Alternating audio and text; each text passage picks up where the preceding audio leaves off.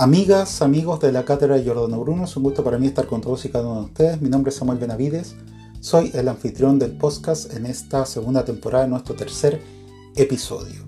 Vamos a saludar a nuestro director general, nuestro director ejecutivo, al comité editorial, al comité asesor, a nuestros docentes, catedráticos, investigadores, por supuesto a los miembros de la cátedra y a los simpatizantes.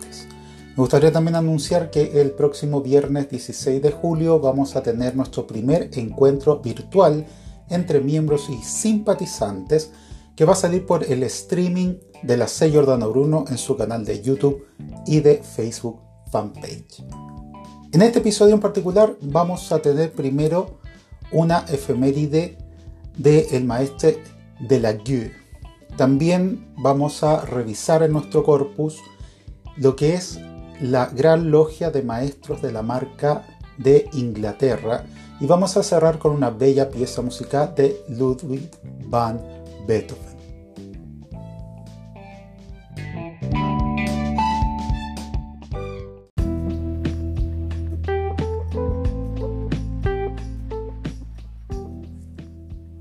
Vamos a iniciar nuestro episodio con la efeméride del 14 de julio de 1882.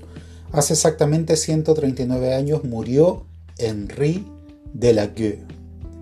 Fue el iniciador del Dr. Gerard Encos Papus, el cual le dio su iniciación en el martinismo unas semanas antes de su muerte en el mismo año 1882.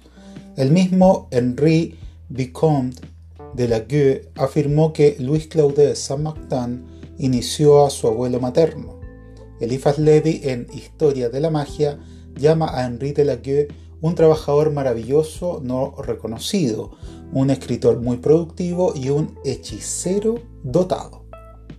Henri de la Gueux escribió varios ensayos sobre el tema del ocultismo.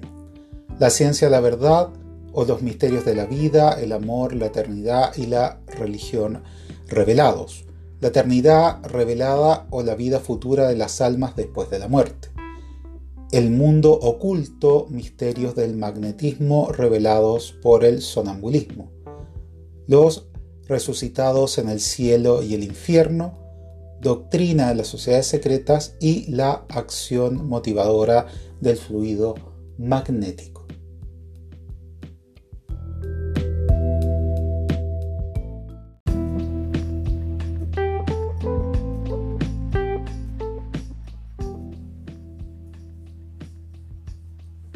Para continuar con nuestro corpus, vamos a leer un artículo titulado El maestro de la marca en Inglaterra. El origen del grado de maestro de la marca. El primer registro del grado de maestro de la marca en Inglaterra es de 1769, cuando Thomas Dunkerley Desempeñando su cargo como gran superintendente provincial, confirió los grados de masón de la marca y maestro de la marca en un capítulo del Real Arco en Portsmouth, Inglaterra. Después de la unión de las grandes logias, la de los antiguos y la de los modernos, y la formación de la Gran Logia Unida de Inglaterra en 1813, los artículos de unión establecieron que habría solo tres grados para la masonería simbólica, incluido el Santo Real Arco de Jerusalén y excluyendo los grados de la marca. Por esta razón, mientras que en el resto del mundo la masonería de la marca se adhirió a los capítulos del Real Arco, en Inglaterra estuvo realmente excluida de esa unión hasta la década de 1850. Fue un grupo de masones de Escocia no confundir con masones practicantes del rito escocés antiguo y aceptado, quienes consiguieron una carta patente ilegal del capítulo Bon Accord en Abersden, Escocia, para establecer una logia de la marca en la ciudad de Londres. Este fue un intento de agregar la masonería a la marca a los trabajos de la masonería simbólica que finalmente terminó por ser rechazado en 1856 en respuesta se creó la Gran Logia de Masones de Maestros de la Marca. A medida que la masonería en general se extendió por todo el mundo en los siglos XVIII y XIX, la masonería de la marca se expandió con ella. Se crearon seis grandes logias hijas y los grados fueron trabajados bajo estructuras administrativas alternativas. ¿Quién dirige la masonería de la marca? En Inglaterra, el actual gran maestro de la marca es el príncipe Michel de Kent, hermano menor del príncipe Edward, duque de Kent, y gran maestro de la Gran Logia Unida de Inglaterra. Un dato interesante es que ambos son primos directos de la reina Isabel II de Inglaterra. ¿En qué consiste el grado de maestro de la marca? El grado de masón, maestro de la marca, está abierto a todos los maestros masones. Se puede decir que la ceremonia en la que un hermano avanza hasta obtener el grado de maestro de la marca comprende dos grados. El primero en el que le reconoce como hombre de la marca, seguido en el segundo en el que se convierte en masón maestro de la marca. La marca a la que se hace referencia, su título, toma su nombre de la marca o símbolo con el que un cantero identifica su obra. Aún se puede encontrar este tipo de marcas en muchas catedrales y edificios importantes. Vale la pena hacer la aclaración que este tipo de inscripciones o marcas solían realizarse con el objetivo de identificar a los maestros constructores responsables de algunas piezas de obra. En el grado de masón maestro de la marca se hacen referencias constantes a este aspecto de la construcción. De hecho, todas las leyendas comprendidas en ambos grados de la marca es construida en torno a este aspecto fundamental, al hacerse hincapié en el responsable de la elaboración de una pieza específica de la obra. Las consecuencias de esta pieza son palpables en otros grados como en el arco real o los grados crípticos, tanto del rito de York como sus modalidades de grados independientes en la masonería británica. El aspecto espiritual de los grados de la marca. Hace mucho uso de las Sagradas Escrituras para instruir tanto al candidato como al resto de los hermanos en la historia, misma que sirve para enseñar que el mensaje real de estos grados es la contemplación de las fortalezas y las debilidades humanas. Ubicación cronológica de los grados de la marca. En términos cronológicos, estos grados se ubican entre el segundo grado y el tercer grado de masonería simbólica tradicional. Se dice que hay evidencia de que el grado como tal tiene más 400 años, pero los primeros registros en inglés se remontan a 1769. Esto cuando se trabajó por primera vez en el capítulo del Real Arco Friendship número 257 o anteriormente el número 3 en Portsmouth, Inglaterra. A pesar de esto, un libro de acta fechado en 1599 de la Logia de Edimburgo afirma que varios hermanos habrían añadido sus marcas después de sus nombres como si se tratara de masones operativos. De ahí la idea que podría tratar los masones de la marca. La primera reunión de la Gran Logia de Maestros de la Marca se llevó a cabo el lunes 23 de junio de 1856. Atuendos de la masonería de la marca. El atuendo de los miembros ordinarios comprende un mandil y una joya para el pecho colgada en un collarín. El mandil es de color blanco y suele ser de piel de cordero. Tiene una solapa triangular bordeada con una cinta de 2 pulgadas de color azul claro con bordes carmesí.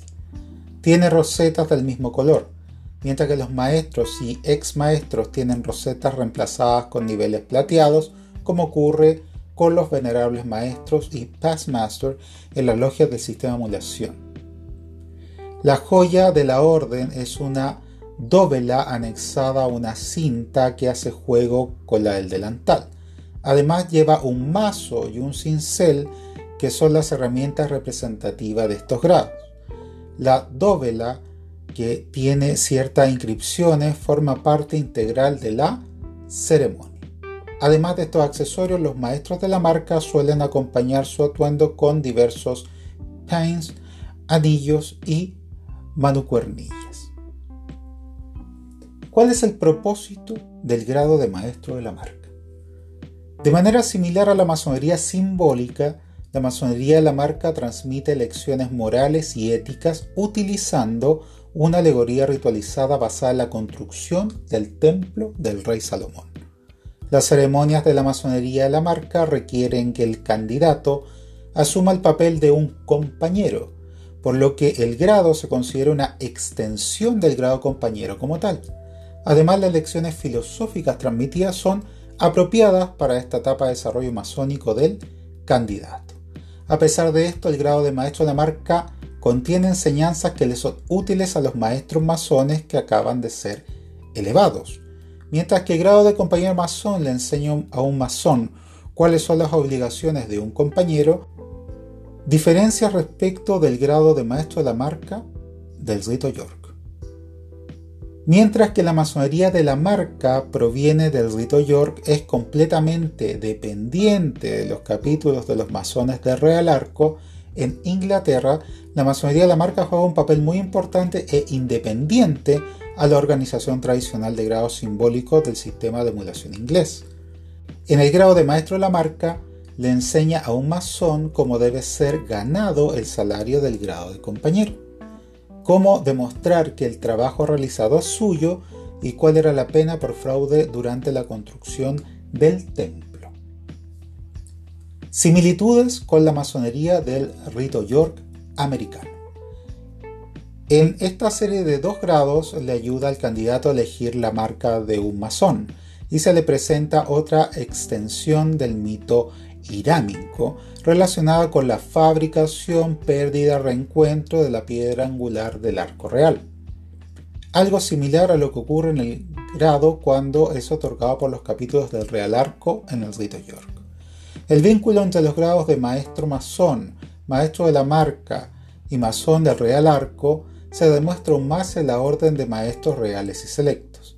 Esta orden, de manera parecida a lo que ocurre en el maestro de la marca, tiene sus variantes, ya sea formado parte del rito York o como una orden independiente en el sistema de la masonería de Gran Bretaña. Tanta es la independencia con la que cuenta la masonería de la marca, que son ellos los maestros de la marca, responsables de la administración de las órdenes independientes a la masonería simbólica británica. ¿Cuáles son los requisitos para ser masón maestro de la marca? Aunque los requisitos son realmente pocos, algunos problemas que enfrentan quienes no residen en Inglaterra es realmente la distancia. A pesar de esto, presentamos los siguientes requisitos. Ser un maestro masón regular en plenitud de derechos y provenir de una logia regularmente constituida afiliada a la Gran Logia reconocida por la Gran Logia Unida de Inglaterra. Cubrir los derechos de ingreso, las mensualidades que la Gran Logia de Maestro de la Marca imponga.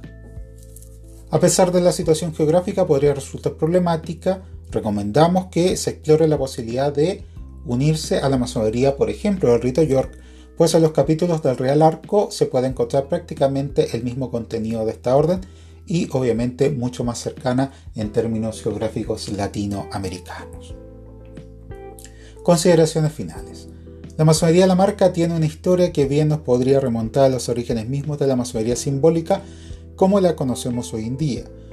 Para los masones que forman parte de esta organización, las lecciones éticas y morales que se enseñan en esta parte de la masonería son fundamentales para comprender el origen mismo de nuestra organización.